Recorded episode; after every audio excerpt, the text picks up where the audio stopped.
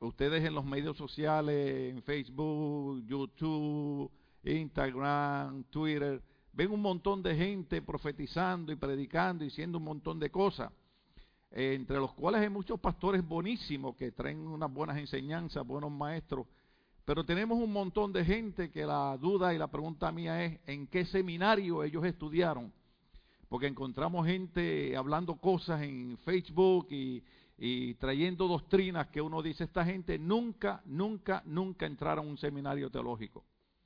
¿Ok? Entonces una de las cosas que nosotros enseñamos, nosotros tenemos una universidad teológica aquí, eh, autorizada por la Universidad de Texas, donde nosotros enseñamos que una de las primeras cosas cuando usted estudia Biblia es que hay algo que se llama hermenéutica, es el arte de la interpretación bíblica. La Biblia tiene unas reglas de interpretaciones. La Biblia se interpreta a sí misma. Usted no puede crear toda una doctrina de un solo verso bíblico. Luego también cuando usted lee la Biblia, usted tiene que descubrir lo que se enseña en las universidades teológicas, geografía, a qué país se le escribía, cultura, a qué cultura se le escribía, época, en qué época se escribía, aplicación, ¿aplica eso para el Antiguo Testamento o aplica para el Nuevo Testamento? ¿Es para la dispensación de, de, la justicia o la dispensación de la gracia que nosotros vivimos? Entonces, una de las cosas que hacemos en nuestra iglesia, sin pretender pensar que sabemos más que nadie, porque, ¿verdad? El único que sabe todo es el Señor, pero en nuestra iglesia tratamos de tener cuidado de enseñar el balance escritural, que usted no caiga en ningún extremo. No queremos que usted caiga en, en, en extremismo religioso, ni en un liberalismo donde usted desagrade a Dios. Amén. Gloria al Señor. Son 47 años sirviendo al Señor, 31 años de pastor aquí, 10 años ministrando en Puerto Rico. Yo creo que en 47 años, si no ha aprendido nada, que el Señor nos lleva a su presencia. Así que usted aproveche lo que se enseña en esta iglesia y cuando usted es miembro de una iglesia, usted apoya la doctrina de su iglesia. Usted no escucha gente loca que usted no sabe qué es lo que están diciendo. Amén. Gloria al nombre del Señor. Entonces, por, por eso hoy vamos a hablar bajo el tema el pesebre, la cruz y la corona. El pesebre, la cruz y la corona. Así que vamos a aguantar a ese poderoso profeta llamado Daniel que, que nos ha bendecido tanto. Alabado sea el Señor. Y seguiremos en la oración de, de Daniel. ¿Se recuerda que nos quedamos ahí? En el capítulo 9 de Daniel nos quedamos ahí, tenemos que llegar al 10 y tenemos que llegar al Apocalipsis y tenemos que usar Ezequiel y tenemos que usar todo, todos esos profetas, pero eh, hoy queremos hablar sobre el pesebre, la cruz y la corona, porque eso nos va a, llevar a la realidad de cómo yo experimento la Navidad. Cómo yo experimento la Navidad entendiendo el mensaje del pesebre, la cruz y la corona. Estos son tres símbolos que verdaderamente explican completamente la historia de la Navidad. Y voy a abrir mi Biblia acá, gloria al nombre del Señor. En el punto número uno vamos a hablar sobre el pesebre. El apóstol Pablo explica lo que Cristo hizo. Cuando hablamos del pesebre, tenemos que pensar inmediatamente que el pesebre nos lleva a pensar que ahí fue donde pusieron a quién? Al bebé Jesús, ¿sí? Ahora, recuerde que Jesús no existe cuando nace ahí. Jesús es eterno, Jesús eh, eh, existe delante de la fundación del mundo. Lo que pasa es que cuando vemos a ese bebé en el pesebre, lo, vemos a Dios humanizado para relacionarse con cada uno de nosotros. Por eso, de la manera que Pablo explica el pesebre en Filipenses capítulo 2, vaya ahí conmigo, Filipenses capítulo 2, él lo explica de esta manera. Vamos a leer el verso 5 al verso 8. Recuerde que el tema es el pesebre, la cruz y la corona, que nos lleva a experimentar la Navidad y que son tres símbolos que verdaderamente explican completamente la historia de lo que estamos celebrando. Gloria al nombre del Señor. Eh, yo quisiera tener cuidado, pero como soy pastor puedo, puedo hablar un montón de cosas, ¿verdad? Eh, ¿Usted ha escuchado alguna vez la, la, expresión yo tengo el sartén agarrado por el mango? Porque yo tengo el sartén agarrado por el mango. Eh, hay personas que en esta época se concentran y se dedican a atacar la celebración de la Navidad y a criticar a los cristianos que celebramos la Navidad. Eh, había un pastor aquí en Los Ángeles que todos los años, todos los mensajes eran en contra de la Navidad, en contra de las luces, en contra del árbol, en contra de, los cánticos. Imagínense, había un hombre que me criticaba a mí porque nosotros cantábamos aquí, feliz Navidad, feliz Navidad, feliz Navidad, prospero año. Eh, hermano, y lo que estamos es deseándole usted, que usted tenga felicidad, que usted tenga prosperidad. Hay un concepto equivocado cuando nosotros eh, aprendemos. Eso es música del mundo y eso es música cristiana. Bueno, hay que tener cuidado porque yo he escuchado cristianos cantando que parecen más mundanos que, el diablo. Amén. Eh, eh, la música es de Dios. Lo importante es, y yo he predicado esto, la letra, el mensaje que lleva a esa canción.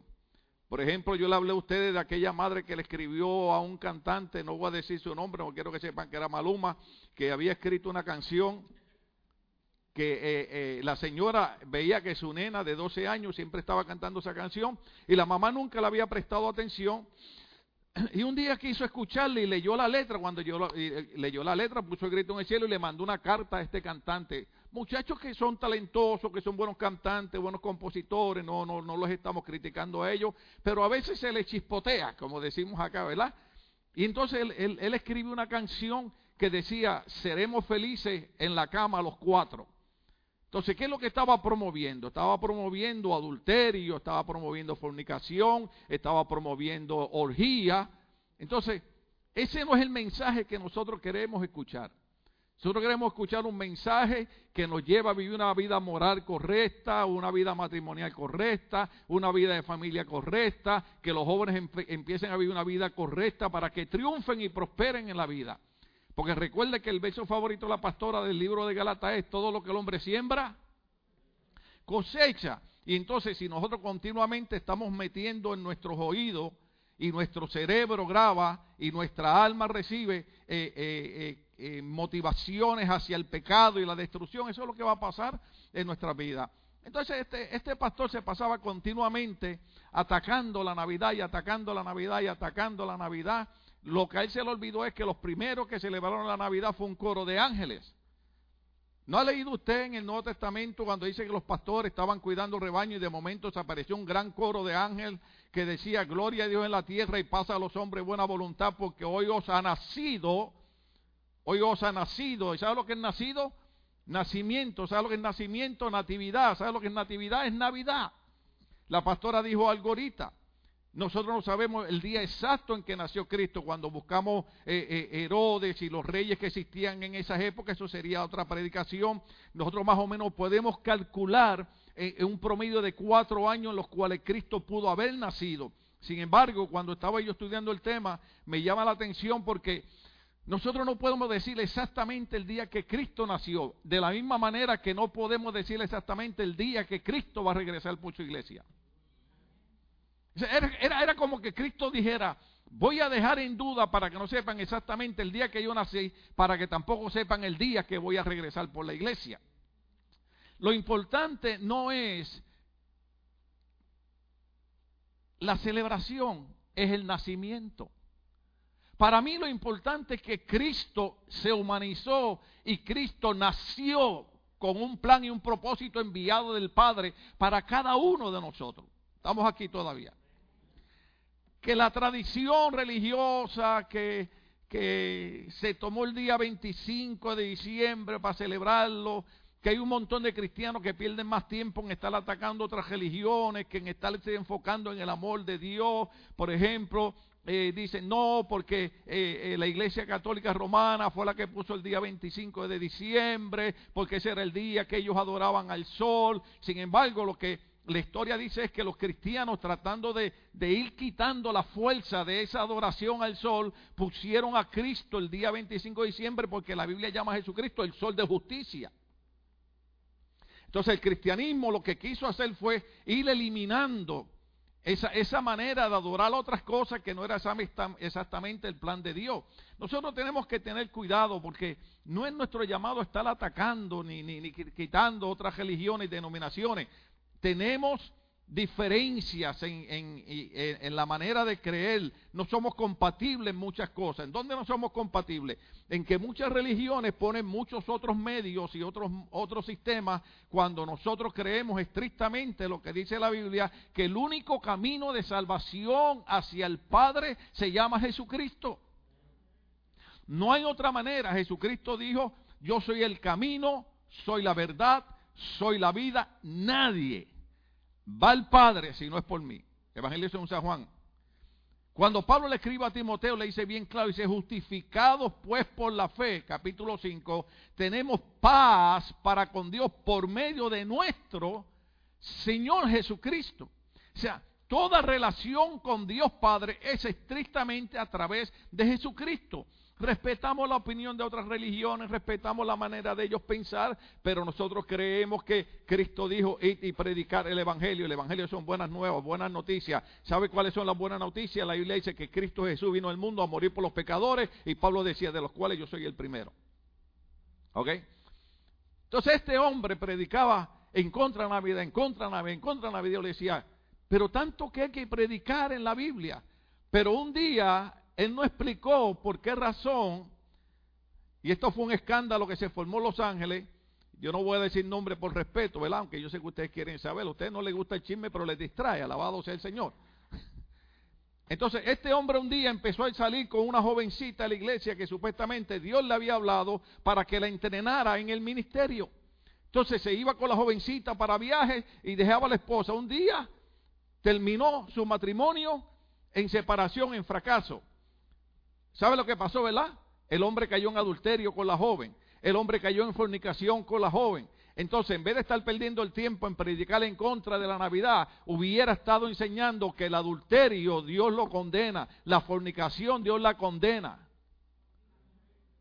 Entonces, muchas veces le buscamos cinco patas al gato y nos es más fácil estar criticando el árbol de Navidad, estar criticando las lucecitas, que estar criticando lo que nos daña, que es el adulterio, que es la fornicación. Y simple y sencillamente el pastor siguió en su iglesia como que nada había pasado.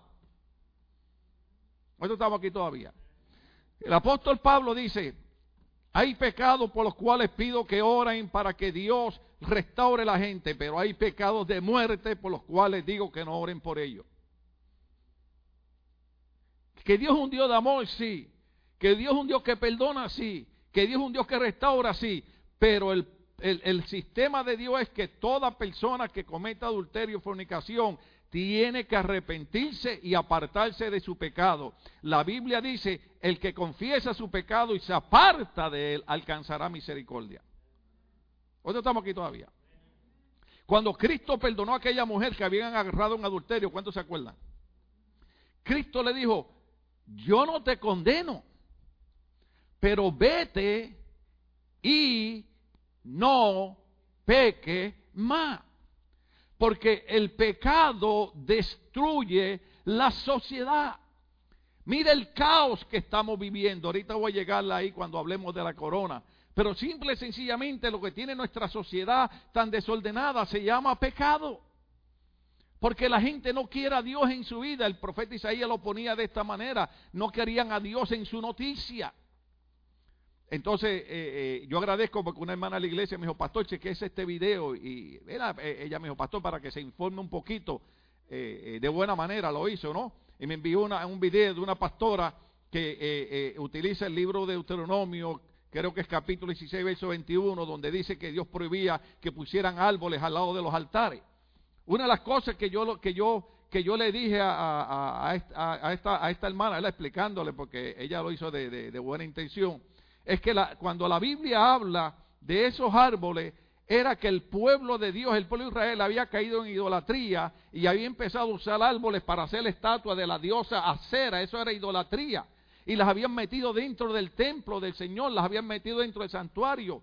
Y el Señor decía que no pusieran eso ahí. Además también cuando usted lee en jueces 6.25, vuelve y habla del problema de, de, los árboles. Y aquella misma noche el Señor le dijo, toma un toro el rebaño de tus padres, el segundo que tiene siete años, derriba el altar que tu padre ha dedicado a Baal y el poste con la imagen de la diosa Cera que está junto a él.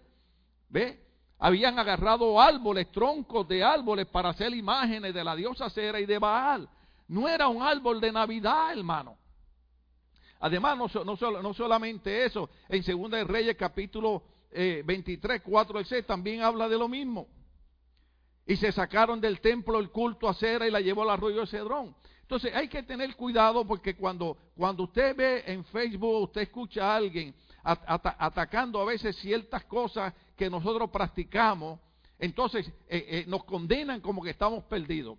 La Biblia enseña, o nosotros enseñamos en los seminarios, eh, un tema que se llama dispensaciones o épocas. La dispensación de la inocencia, ¿se acuerda antes de Adán y Eva pecar? Luego la dispensación de la conciencia y así sucesivamente, dispensación de, la justicia, y, va, y, vamos llegando hasta la dispensación de la gracia, que es donde esté yo vivimos. ¿Sabe lo que es la dispensación de la gracia? Que hoy usted y yo estamos aquí perdonados y lavados por la sangre de Cristo, porque cuando no merecíamos perdón, cuando merecíamos la condenación, cuando merecíamos el infierno, Dios envió a Cristo a nacer en un pesebre para dar su vida por cada uno de nosotros. So, déjeme explicar algo. Ese árbol que tenemos ahí, yo no he visto a ningún hermano de rodilla en ese árbol adorándolo. El día que lo agarre le doy cuatro cantazos en la cabeza. Esto, esto, esto, no es adorar, Dios es pagano, hermano. No, no confundamos la gimnasia con la magnesia ni la gordura con hinchazón. hay que tener cuidado.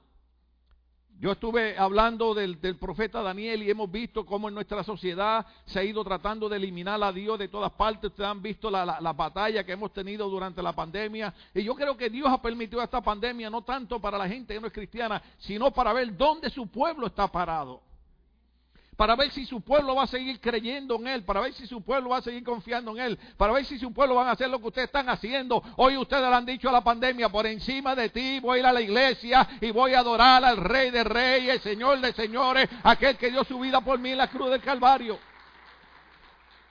Porque a veces Dios permite las cosas. La Biblia dice que el Señor le dijo al pueblo, te tuve estos 40 años en el desierto para probarte, para ver qué había en tu corazón. A veces Dios permite estas cosas para ver qué hay en nuestro corazón. Usted ve durante la pandemia mucha gente ha aprovechado para olvidarse de Dios. Y déjeme decirle algo, si en una época, oh, si en una época el pueblo tiene que buscar a Dios de todo corazón y en una época el pueblo tiene que agarrarse de la cota de justicia de Cristo es ahora. Porque olvídense lo que dicen los doctores y las noticias, lo que dice la Biblia. Los días que vienen son peores, pero para nosotros los hijos de Dios, nosotros estamos bajo la nube del Dios Todopoderoso. Aquella nube que cubría el pueblo en el desierto, esa misma nube nos va a cubrir a nosotros también. Por eso es importante ver cómo, cómo alguna gente se concentra en, atacar cosas que, que no tienen que ver. Déjeme decirle algo. Eliminaron la oración de las escuelas, ¿se acuerdan? Eh, de las escuelas públicas, y, eso es un debate. Eliminaron la lectura de la Biblia, eliminaron los diez mandamientos de los edificios públicos. Eh, eh, durante esta pandemia han tratado de cerrar las iglesias, que gloria a Dios, la Corte Suprema empezó por Nueva York, ahora viene por California y le está diciendo a los gobiernos, ustedes están violando la constitución, ustedes no le pueden prohibir a la iglesia que se reúna porque constitucionalmente ellos tienen derecho de reunirse, así que por lo tanto seguiremos creyendo el verso bíblico que dice que donde hay dos o más reunidos en el nombre del Señor, Él está en medio de ellos. la iglesia es la sal de la tierra. Entonces muchas iglesias han dejado engañar. No es que no seamos prudentes, no es que no usemos la máscara, no es que no usemos el sanitizer. Nosotros no somos locos, tenemos cinco sentidos que Dios nos dio. Pero por encima de toda situación hay un Dios que ha prometido, yo te libraré. Estamos aquí todavía. Entonces, e, e, esta parte es importante porque lo único que nos queda para decirle a, esta sociedad que está perdida y está en confusión, lo único que nos queda es celebrar el nacimiento de Jesucristo. Yo no sé cómo usted lo hace, pero cuando yo veo un árbol de Navidad, me recuerda el grande amor de Dios. Me recuerda que eso hubieron hombres como Martín Lutero que empezaron a buscar la manera, no, no, no eran las manzanas, como dice esta pastora en Facebook, que, que eran cabezas de niños, no. Estos hombres de la reforma empezaron a buscar cómo nosotros podemos enseñarle a la gente que Cristo es la luz del mundo.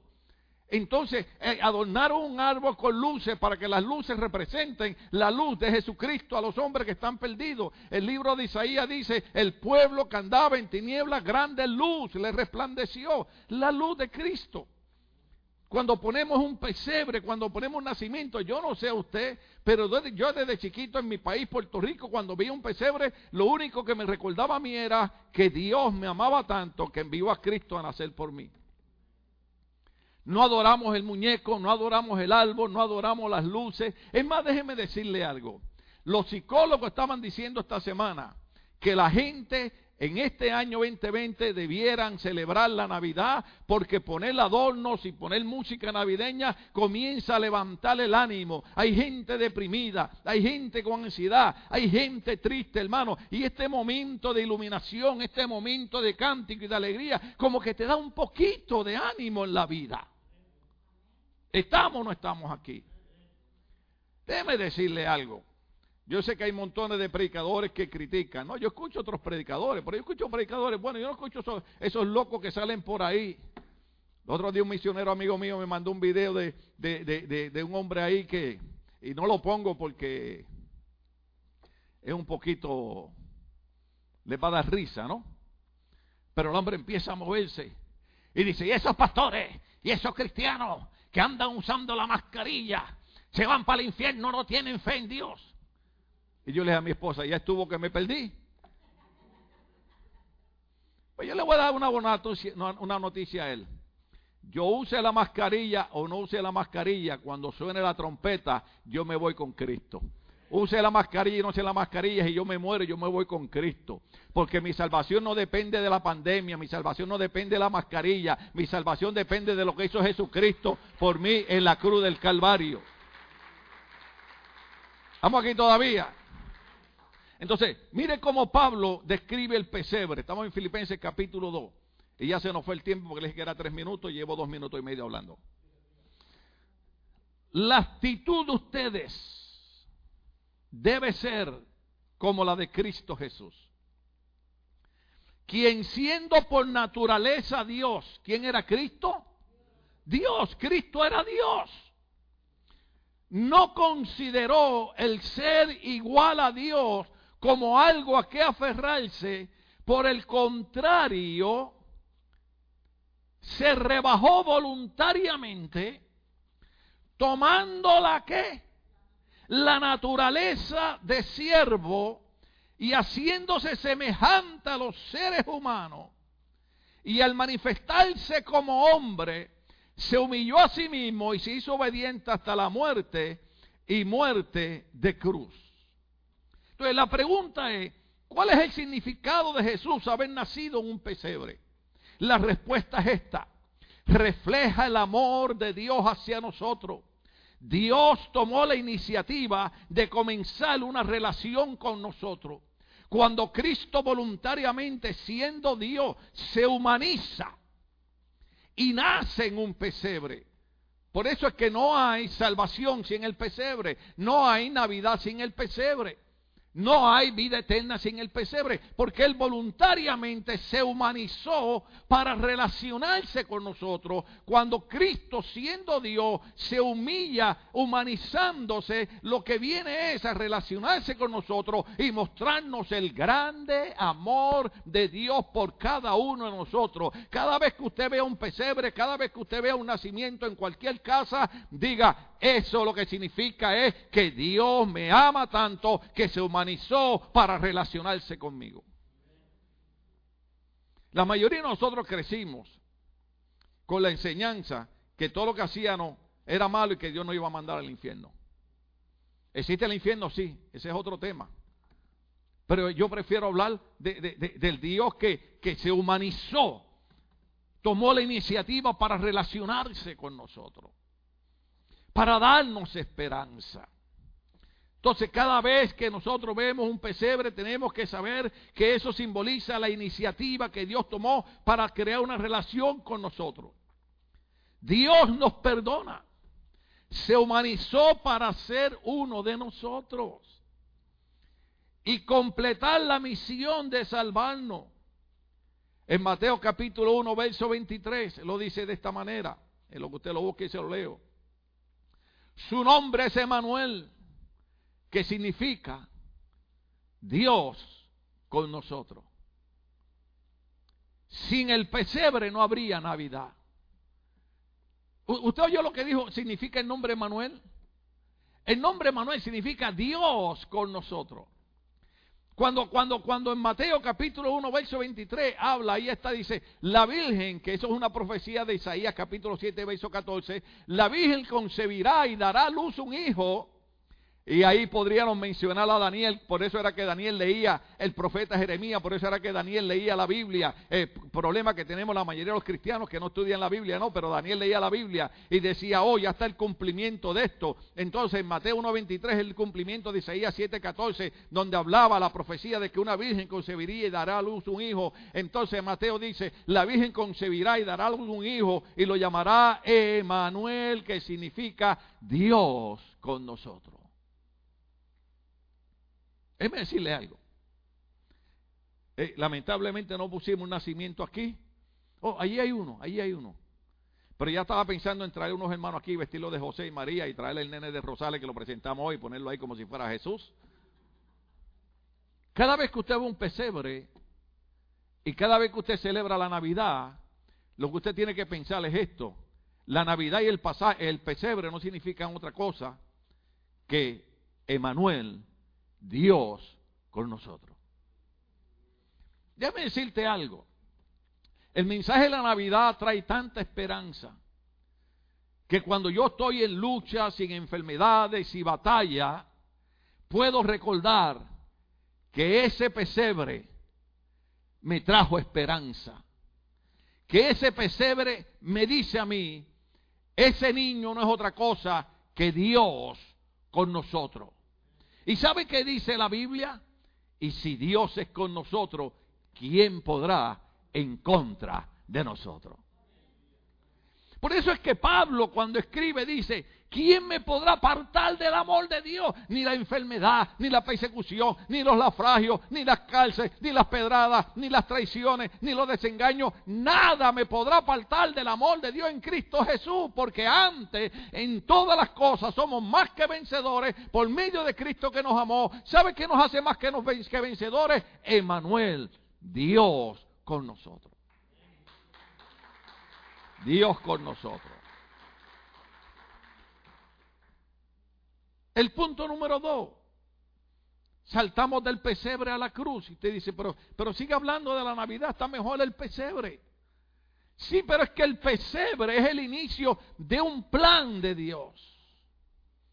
El pesebre no es otra cosa que el proceso a través del cual Dios va a manifestar lo que nosotros recibiremos y es vida eterna con Cristo. La cruz.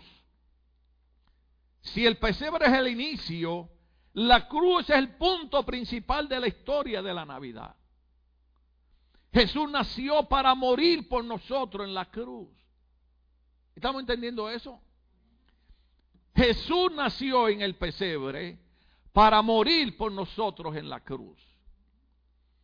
Yo iba a poner una, una, una, una, foto ahí, es más, si la encuentro aquí, no sé si se la envié a los muchachos. No le envié una foto, muchachos, de, de, de, de, Miria. Ay, Señor amado, déjeme ver si la encuentro aquí rapidito. Como, estamos en vivo, podemos hacer todas todas estas locuras. Alabado sea el Señor. Pensé que se la había eh, enviado. Estos muchachos hacen un trabajo, un trabajo maravilloso. De momento no la encuentro aquí, son tantas las fotos que, que, uno tiene aquí. Pero, pero me gusta enseñarle la foto porque me gusta que, usted lo lea, alabado sea el Señor. Eh, déjeme ver si, si, si, si, lo encuentro aquí rapidito. Eh, lamentamos que no se la hayamos enviado antes. Eh, bueno, el otro domingo se la, se la ponemos. Pero usted sabe que aquí, aquí en Long Beach se levantó una iglesia nueva donde, donde ellos dicen que, que todo el mundo es bienvenido a esta iglesia, dice, no importando cuál sea la opinión que tú tengas de Dios, tú eres bienvenido a nuestra iglesia. Entonces, ese punto es interesante porque recuerde que hace, hace, hace algunos domingos, lo estoy buscando aquí mientras les voy explicando, hace, hace unos domingos yo le expliqué a ustedes que el problema que estamos teniendo con la sociedad moderna es que la gente se crea un Dios a su manera. ¿Se acuerda cuando yo le dije de aquella mujer que le dijo a un pastor, eh, yo no creo que Dios sea un Dios que mande a uno al infierno, en el Dios que yo creo es un Dios que nunca me va a mandar al infierno? Y el pastor le dijo, usted tiene razón, en el Dios que usted cree, en el Dios que usted creó, no la manda al infierno, pero el Dios de la Biblia envió a Cristo para salvarnos, pero también dice que los que no creyeren serán condenados y serán lanzados a un lugar de tormento. O sea, cada uno de nosotros puede crear a Dios a su manera. El punto es este. Hay un solo Dios y está reflejado en la Biblia, en la palabra del Señor. ¿Estamos aquí todavía? Hay gente que dice, yo no necesito aceptar a Cristo para ser salvo. Bueno, eso es lo que él cree, pero lamentablemente la Biblia enseña que la única manera que podemos salvar es salvarnos es aceptando a Cristo. En San Juan dice, a los suyos vino y los suyos no le recibieron, a los que le recibieron les dio el derecho de ser llamados hijos de Dios. Para ser llamados hijos de Dios, todos somos creación de Dios, pero hijos de Dios a través de Cristo. O sea, la figura principal aquí es Jesucristo. Entonces, cuando, cuando usted encuentra una iglesia que dice, oh, no importa cuál sea la idea que tú tengas de Dios, tú eres bienvenido a nuestra iglesia. Yo le voy a decir algo que los puede confundir, pero lo voy a decir despacio. No importa la idea que usted tenga de Dios, usted es bienvenido a esta iglesia. Pero la razón es para que en esta iglesia usted conozca al Cristo y al Dios de la Biblia. ¿Estamos aquí? Usted no puede pertenecer a una iglesia que cree que Jesucristo es el camino de salvación entre Dios y los hombres y usted estar aquí sentado pensando, bueno, el pastor predicó eso, pero yo creo otra cosa. Porque yo no estoy predicando lo, que, lo que a mí me da la gana de opinar. Yo estoy predicando lo que yo creo que la Biblia, después de tantos años de estudio, después de tantos libros leídos y de tanto, después de tantos comentarios leídos, hemos encontrado que no hay manera que el hombre pueda ser salvo a menos que no sea aceptando el sacrificio que Cristo hizo por nosotros en la cruz del Calvario. Lo que pasa es que la gente, la gente eh, está de acuerdo con el sacrificio de Cristo, pero nosotros no queremos sacrificarnos para nada. La gente no quiere dejar su vida loca. La gente no quiere dejar su borrachera, la gente no quiere dejar su droga, la gente no quiere dejar sus orgías. Cuando Cristo vino exactamente para librarnos de la esclavitud del pecado. ¿Se acuerdan el Evangelio de, San Lucas cuando Cristo entró al templo y dieron el libro del profeta Isaías? Cuando Cristo leyó, dijo, el Espíritu del Señor está sobre mí porque ha ungido para traer libertad a los cautivos. Hermano, el que está sin Cristo, no importa la opinión de ellos, está cautivo. Solamente en Cristo hay libertad. La Biblia dice, conocerás la verdad y la verdad te hará libre. Y si el Hijo Jesucristo te libertare, serás verdaderamente libre. Cristo vino a romper las cadenas. Cristo vino a libertar al hombre del pecado. Porque usted ve, porque usted ve que, que hay tantos maestros en las universidades guiando a nuestra juventud de una manera errónea, diciéndole a nuestros jóvenes que ellos pueden vivir la vida loca, que ellos pueden creer en cualquier cosa y que eh, eh, de dónde salió Dios. Cuando yo no era cristiano y me hablaban de Cristo, eso era lo primero que yo decía para escaparme. Bueno, dime de dónde salió Dios para yo creer en Dios. Cuando el apóstol Pablo dice la misma naturaleza da testimonio de la existencia de Dios. La historia habla de un Jesucristo. Hay montones de libros. Una de las cosas cuando yo predico es, Señor, en vez de, predicar 30 minutos, qué bueno sería que todo el mundo se apuntara a la Universidad Teológica y vinieran aquí donde yo puedo estar tres horas enseñando. Usted sabe que hay una diferencia. Cuando nosotros estamos dando la clase, la gente, los estudiantes, tienen que leer un libro al mes. tienen que leer un libro diferente cada mes y tienen que hacer eh, eh, tarea. ¿O lo que significa eso? Están estudiando la palabra, están estudiando comentarios, están haciendo tarea. Entonces, cuando vienen los domingos a la iglesia, saben lo que uno está predicando. Una hermana que está aquí, yo le agradezco lo que ella me dijo en una ocasión. Ella estuvo con nosotros, estudió en la universidad, se graduó también. Y en una ocasión me dijo, pastor, ahora entiendo lo que usted predica. Y yo le digo, porque ahora como estás estudiando, al tú tener que leer el libro, al tú tener que hacer tarea, ahora tú comprendes lo que teológicamente nosotros estamos enseñando. Pero si usted es el cristiano, ¿cuántos creen en el perdón de Dios? Pues ahora me tiene que perdonar porque lo que voy a decir va a ser ofensivo.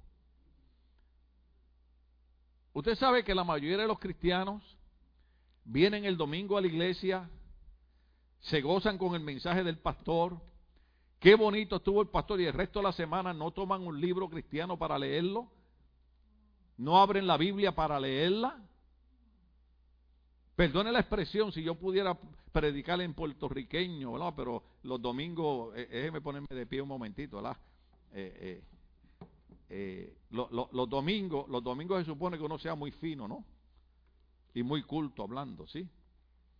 Yo le decía a mi esposa, cuando tú presentes a los niños, eh, cambia tu manera de hablar y tiene que decir, hoy nos encontramos en este lugar para hacer una presentación. Y los pastores los domingos se supone que, que cuando predicamos digamos, hermanos, hoy no importa lo sinvergüenza que usted haya sido, todo está bien. No, no, todo está bien. ¿Sabe por qué no todo está bien? Porque cuando usted vive una vida desordenada, usted no solamente se hace daño a usted, hace daño a su familia.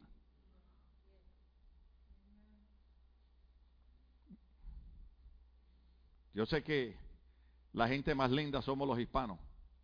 De hecho, en el reino de los cielos se habla español. Te tiene que ir practicando porque va a ser el español puertorriqueño. Pero imagínate un puertorriqueño que dice, híjole. Y un puertorriqueño que dice, a la gran. Ah. Y un puertorriqueño que dice, me vale. Ah, los mexicanos ahí como que despertaron, ¿ah? ¿Ah? Estaban dormidos y despertaron. Ahí sí despertaron. Pero déjeme decirle algo, hermano. Eh, mejor no hablo en puertorriqueño. Pero cuando nosotros no entendemos no solamente el mensaje del pesebre, sino también el mensaje de la cruz. Entendemos también el mensaje de la cruz. Le estoy dando tiempo para que usted lo, lo, lo, lo. Porque el punto principal de la historia de la Navidad, Jesús nació para morir por nosotros en la cruz. Segunda Corintios 5, 21.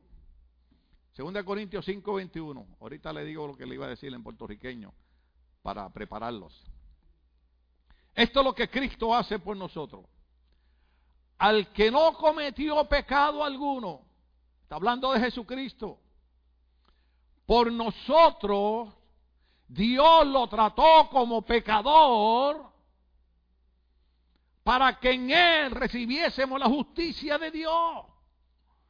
Iglesia, iglesia, si usted está aquí, si usted está aquí, tiene que entender que la Biblia dice que nosotros, la Biblia dice que nosotros éramos enemigos de Dios y que por medio de Cristo hemos sido reconciliados con Dios.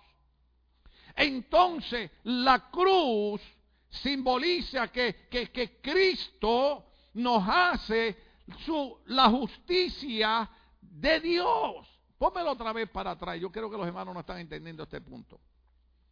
Segunda Corintios 5:21. Pónmelo ahí otra vez. Si no, yo lo tengo acá. Cristo, cuando nació en el pesebre, Emanuel Dios con nosotros, nació en el pesebre para llegar aquí, para llegar a la cruz. Al que no cometió pecado alguno, por nosotros, diga conmigo nosotros, Qué malagradecidos somos.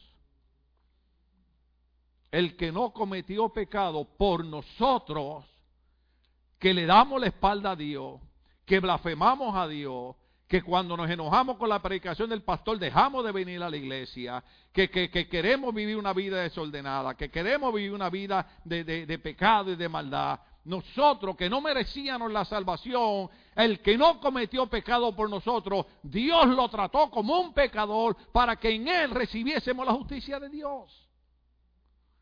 La razón que hoy podemos caminar, hermano, derecho y podemos levantar nuestra cabeza y podemos levantar nuestras manos es porque al que no cometió pecado, Dios lo trató como pecador para que en él nosotros recibiésemos la justicia de Dios.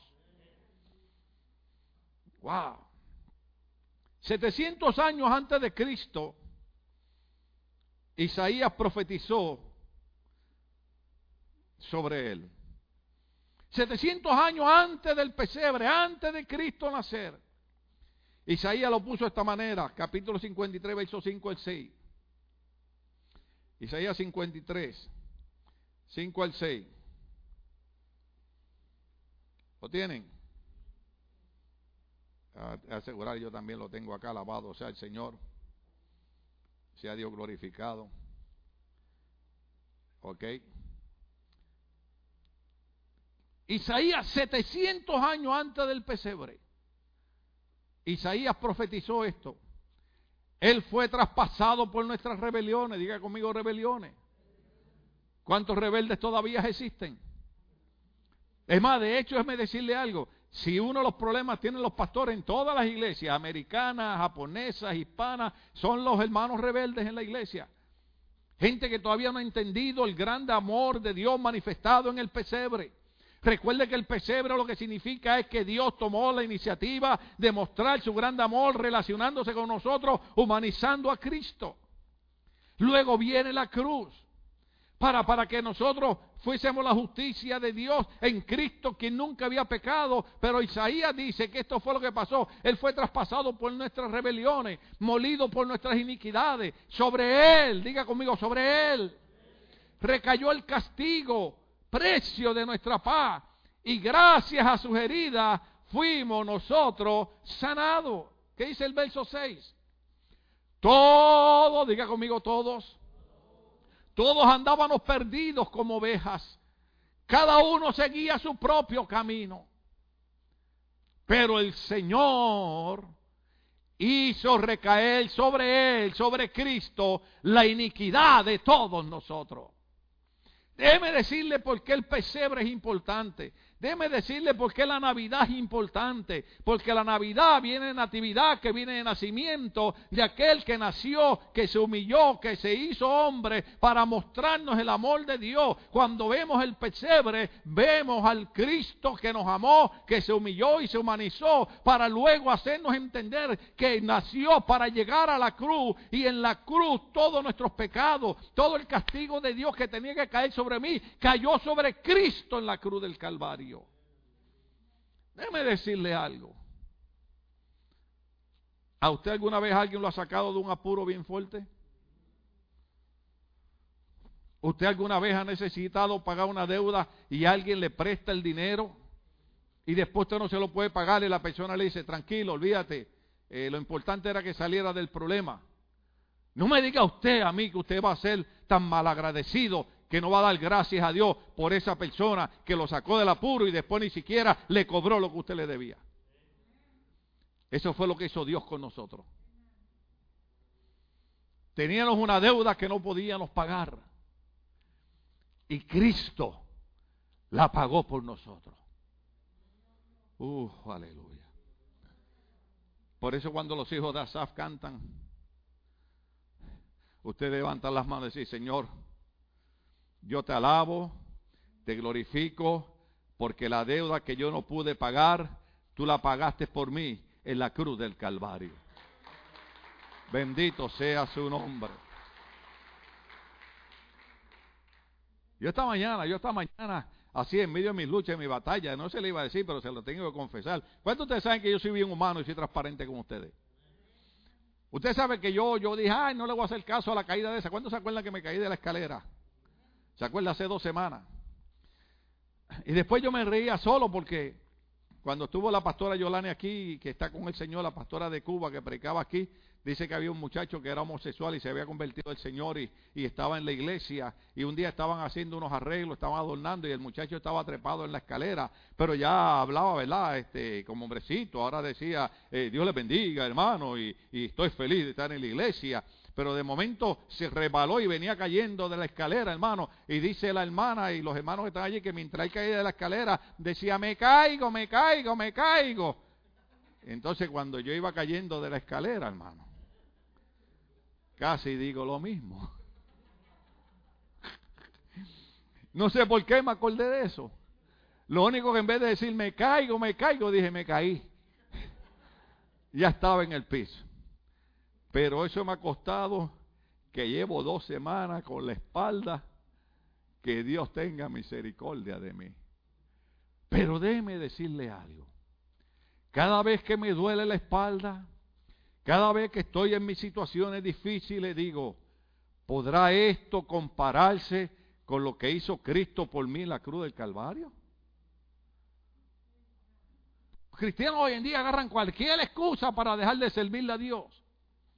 Yo cada vez digo, para empezar, Cristo nunca pecó y mis pecados cayeron sobre él. Por eso es que esta mañana entonces yo puse el cántico que, porque ya que a veces lo canta aquí con los hijos de Asaf, eh, eh, eh, lo que pasa es que ellos lo cantan en inglés, yo inglés ahí todavía, me faltan 40 años más de estudio, pero this is how I, I fight my battle. This is how I fight my battle. Y, lo puse, hermano, y lo puse en YouTube. Y me puse a alabar a Dios. Así como peleo mi batalla. Y lo puse en Facebook. Alguien lo tuvo que haber visto en Facebook. Grabó un pedacito y lo puse. Así es como peleamos nuestra batalla. ¿Sabe cómo peleamos nuestra batalla? Cuando entramos a la iglesia, recordamos el Salmo 100. Entra con alabanza, entra con alegría. Cuando tú estás en la iglesia, di, así es que peleo mi batalla. Alabando el nombre del Cristo que llevó mis pecados en la cruz del Calvario. El Cristo que me hizo su justicia. Así es como peleamos la batalla. Las batallas no las peleamos. No, hermano. Las batallas las peleamos aunque un gigante se levante en contra mí. Fernando, ¿te acuerdas esa canción? Porque Dios nos llamó a qué? A vencer gigantes. Van a venir gigantes, van a venir enfermedades, van a venir situaciones, pero por encima de todas esas cosas hay un Cristo que cuando no tenía que hacerlo lo hizo, murió por mí la cruz y me hizo la justicia de Dios en él. Déjame decirte algo que te va a ofender, pero te va a gozar la misma vez. Cuando Dios nos mira, nos mira con amor y nos dice, ahí está un pueblo que fue a adorarme, que fue a bendecirme y ese pueblo hoy yo lo justifico. Oh, aleluya. Él llevó el castigo de nuestra paz. Tres símbolos, el pesebre, la cruz, y vamos a ver si llegamos a la corona. Pero se me fue el tiempo. O le damos. Pero ¿cuántos entienden? ¿Cuántos entienden la cruz? La cruz, la cruz, la cruz. El pesebre me muestra el amor de Dios tan grande que Cristo se humilla, se humaniza para relacionarse conmigo. La cruz me dice, tú eras un sinvergüenza, tú lo que merecías era el infierno, pero el amor de Dios manifestado en el pesebre cruzó por la cruz para perdonar todos tus pecados. ¿Usted sabe que todavía Dios perdona pecados? Yo sé que no somos perfectos, yo sé que cometemos errores, pero tenemos que dar la lucha. No se tire ahí a lo loco, de la lucha. Yo voy a decir esto con mucho respeto. Yo comparo, yo comparo el cristianismo con nuestros hermanos que están cruzando la frontera para acá. ¿Usted ha visto a los hermanos cuando ven la migra? Miran la migra y le dicen, agárrame si puede. Y ahí van, hermano, corriendo. Yo cuando chiquito yo manejaba una motocicleta y, iba un día, era una motocross de esas de, de, montaña, y iba por la avenida y vi una patrulla de la policía atrás y me sonó, lo siento por los policías, gloria al nombre del Señor, me sonó la sirena porque yo iba sin el casco y yo miré para atrás y yo le dije, agárrame si puede. Volteé la motocicleta, la trepé por el islote, me trepé por una montaña, me metí por un parking y cuando ya yo estaba casi dos bloques abajo todavía veía la patrulla de lejos. ¿Sabe qué? Así tenemos que ser nosotros. Con el pecado tenemos que hacer lo mismo. Al pecado hay que decirle, agárrame si puede. Yo voy a salir corriendo, yo voy a oír porque yo le voy a servir al Cristo que dio su vida por mí en la cruz del Calvario. No es fácil, no es fácil.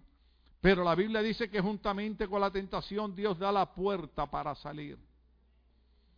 Todo el mundo es tentado, pero el libro de Hebreo dice que cuando Cristo se humanizó, lo hizo para relacionarse con nosotros y dice la Biblia que Cristo en su humanidad fue tentado en todas las cosas, igual que usted y yo, pero sin pecado. ¿Qué significa eso?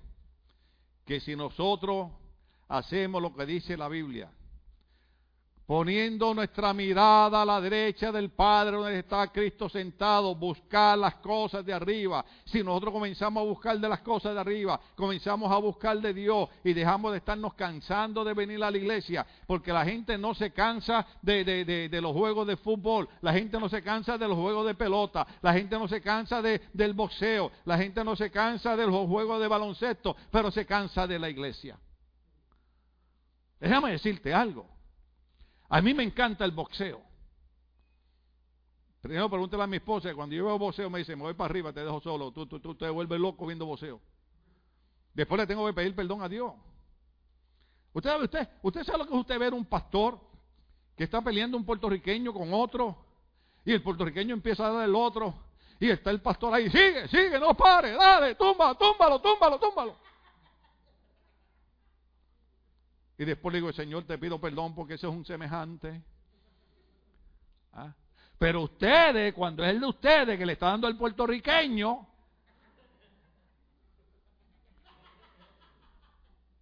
¿ah? Ay, pastor, usted perdone, pero yo tengo que perdonarlos porque soy el pastor. Y ustedes no me perdonan a mí. A mí me encanta la pelota.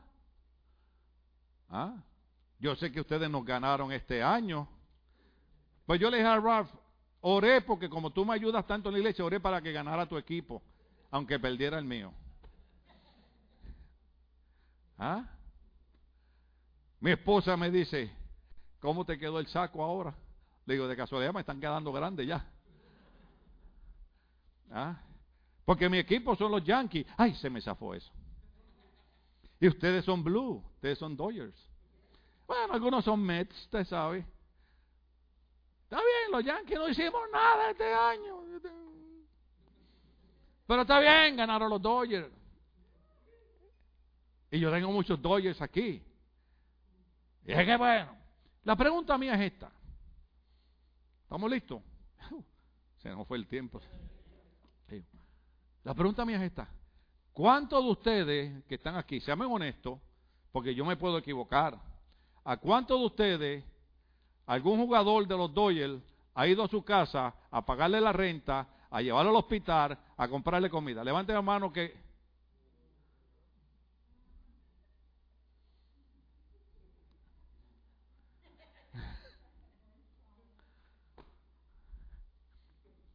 Ahora déjame decirte algo.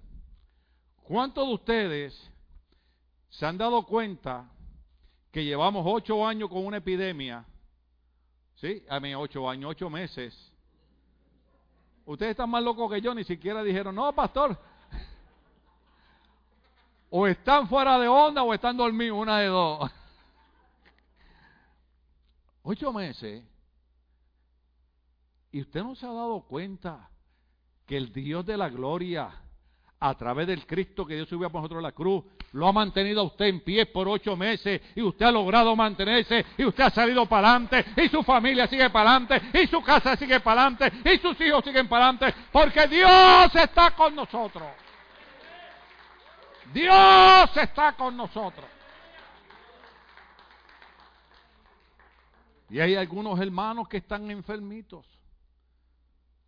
Y Dios, oh, aleluya. Y Dios sabe que, es mi testigo, que nosotros estamos orando por ellos. ¿Y sabe lo que va a pasar? Dios los va a sanar, Dios los va a levantar, Dios los va a restaurar. Y usted los va a ver aquí alabando y glorificando el nombre del Señor Todopoderoso. Porque eso es lo que hace la cruz. La cruz quita el castigo de nosotros, lo pone sobre Cristo y nos perdona. Y cuando fallamos, la Biblia dice, si alguno hubiese cometido pecado, abogado, diga conmigo abogado, no es de inmigración, es otro abogado. Abogado tenemos ante el Padre Jesucristo el justo. ¿Usted sabe lo que es un abogado, hermano? Un abogado simple y sencillamente es que hay un montón de cosas que usted no conoce las leyes y le dicen, tienes que agarrar un abogado. Y hay abogados que le dicen, ni siquiera tiene que ir a la corte, yo voy por ti a la corte. Déjeme decirle, yo tengo un abogado y había un corito en Puerto Rico que cantaban así. Yo tengo un abogado que me defiende. Él nunca está ocupado, siempre me atiende. Él nunca pierde un caso, todo lo gana. Si a alguno le interesa saber su nombre, Jesús se llama. El abogado mío, que se llama Cristo, cuando yo fallo, cuando yo peco, estoy hablando de humanamente, ¿ok? No estoy hablando, dice el pecado por puro chiste. Estoy hablando de que usted se debió haber comido la dona y se comió cuatro. Eso es pecado. ¿Ah?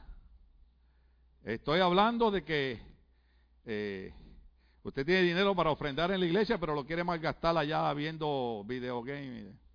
Eso es pecado también. Sigo. Entonces, cuando nosotros fallamos y pecamos, usted no tiene que irse de la iglesia. Usted no tiene que dejar de servirle al Señor.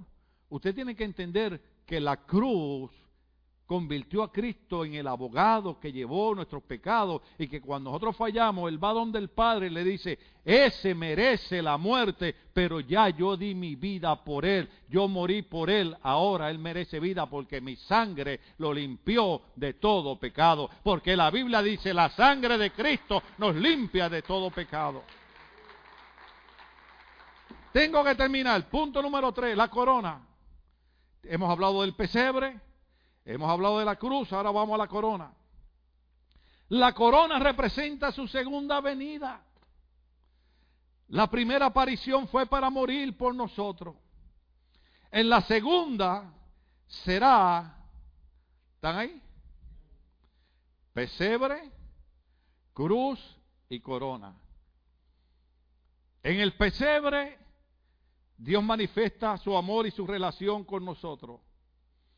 En la cruz Él lleva nuestros pecados. Pero ¿cuánta gente usted conoce que le da la espalda a Dios? ¿Cuánta gente usted conoce que no quiere saber de Dios?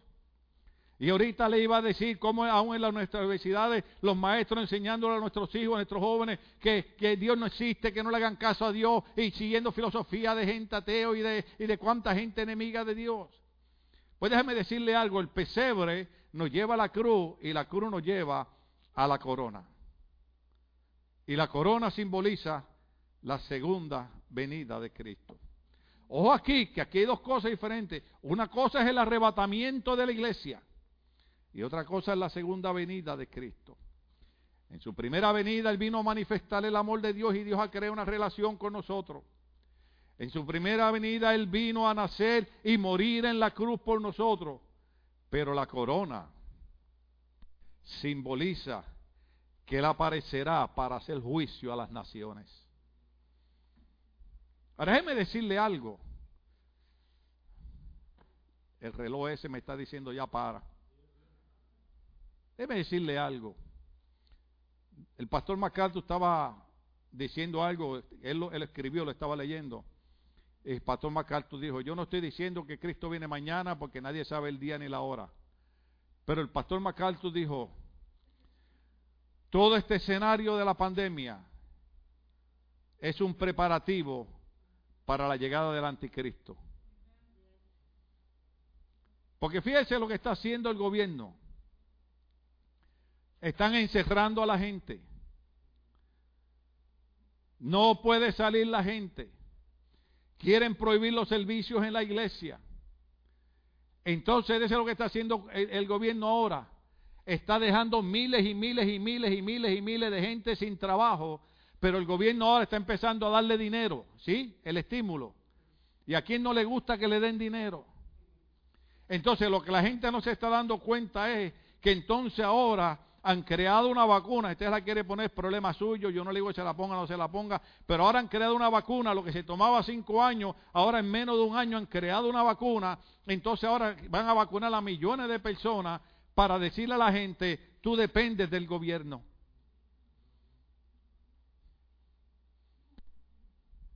¿Estamos aquí todavía? Todo esto es un preparativo para la venida del anticristo, porque la Biblia enseña que cuando estén habiendo todos estos problemas y pandemias y problemas económicos y guerra contra guerra y nación contra nación, entonces se levantaría un hombre que traería una paz mundial, un gobierno mundial, una religión mundial y le daría a todo el mundo todo de tal manera que le diría a la gente, porque no tenga problemas, mejor te vamos a poner un sello para que puedas comprar y vender sin problema. Y ahí estamos ya. ¿Sí? Entonces, todas estas naciones dándole la espalda a Dios, incluyendo Estados Unidos de América, que lo único que estamos aquí todavía somos los cristianos, que usted ha visto que hasta el gobierno se ha puesto en contra de las iglesias. Yo le dije a ustedes ahí que el trabajo que nosotros hacemos de la cajita de Navidad que recogemos eh, eh, eh, cajitas de Navidad y se mandan millones para los países pobres para que los niños en Navidad tengan unos regalitos. Ahí se levantó una organización atea en Estados Unidos y le dijo a una escuela pública que ellos no podían estar haciendo ese programa en la escuela porque eso era religión. Para ellos el cristianismo es religión. Para mí el cristianismo es la cruz que perdona nuestros pecados y nos hace justicia de Dios. La corona representa su segunda venida. La primera aparición fue para morir por nosotros. La segunda venida aparecerá para hacer juicio. Apocalipsis 19, verso 1, 11 y 16, y ahí terminamos. Demasiado material, pero hay que aprovecharlo. Hay que aprovecharlo. Déjeme decirle algo. Yo he querido pasarle una película a ustedes ahí, de unos programas que vi muy buenos, muy bíblicos. Hay gente que no cree en el arrebatamiento de la iglesia. Hay gente que no cree en el pesebre, la cruz y la corona, pero un día la van a vivir. Yo prefiero con enfermedades, con lucha y batalla, morir siendo cristiano porque yo sé lo que viene después de mi muerte. Es vida eterna con Cristo. Pero las naciones le han dado la espalda a Dios. Estados Unidos siempre hablo en términos generales. Recuerde que yo nunca predico por nadie en particular, hablo en términos generales. ¿Entiende? A veces cuando digo, eh, hay personas que, que están tan ocupados que no vienen a la iglesia, están ocupados. Yo entiendo que hay gente que tiene que trabajar los domingos, pero hay otra gente que simple y sencillamente no quiere venir porque no quiere levantarse de la cama a servirle a Dios. ¿Sí? ¿Estamos, claros en eso? O sea, eh, eh, el problema es que el pastor es el que tiene que decirle estas cosas porque alguien tiene que despertarlo usted. Entonces, Apocalipsis 19.1 dice, después de esto oí en el cielo un tremendo bullicio como el de una inmensa multitud que exclamaba, aleluya, la salvación, la gloria y el poder son de nuestro Dios. Verso 11. El 11, dale uno más. Ya por ahí viene, tranquilos hermanos, estamos en Navidad. Luego vi el cielo abierto y apareció un caballo blanco. Su jinete se llama fiel y verdadero, con justicia dicta sentencia y hace la guerra. Sus ojos resplandecen como llamas de fuego y muchas diademas ciñen su cabeza. Lleva escrito un nombre que nadie conoce, solo él está vestido de un manto teñido en sangre y su nombre es el verbo de Dios. Lo siguen los ejércitos del cielo montados en caballos blancos y vestidos de lino fino, blanco y limpio. De su boca sale una espada afilada con la que herirá las naciones, la gobernará con puño de hierro. El mismo exprime uvas en el lagar del fural del castigo que viene de Dios Todopoderoso. En su manto y sobre su muslo lleva escrito este nombre, Rey de Reyes y Señor de Señores. Oh, aleluya, aleluya, aleluya. El pesebre es importante. El pesebre nos lleva a la cruz que es súper importante. Y la cruz nos dice a nosotros que el mensaje de la Navidad nos lleva a la corona, que es la segunda venida de Jesucristo. Cuando usted está celebrando la Navidad, usted no está celebrando una fiesta pagana. Cuando usted está celebrando la Navidad, usted está recordando a la gente que lo que usted está celebrando es la segunda venida de Cristo que traerá juicio a las naciones, pero su pueblo será levantado primero. Sea el nombre de Dios glorificado. Estamos de pie, querida iglesia. Porque si se quedan sentados, sigo predicando.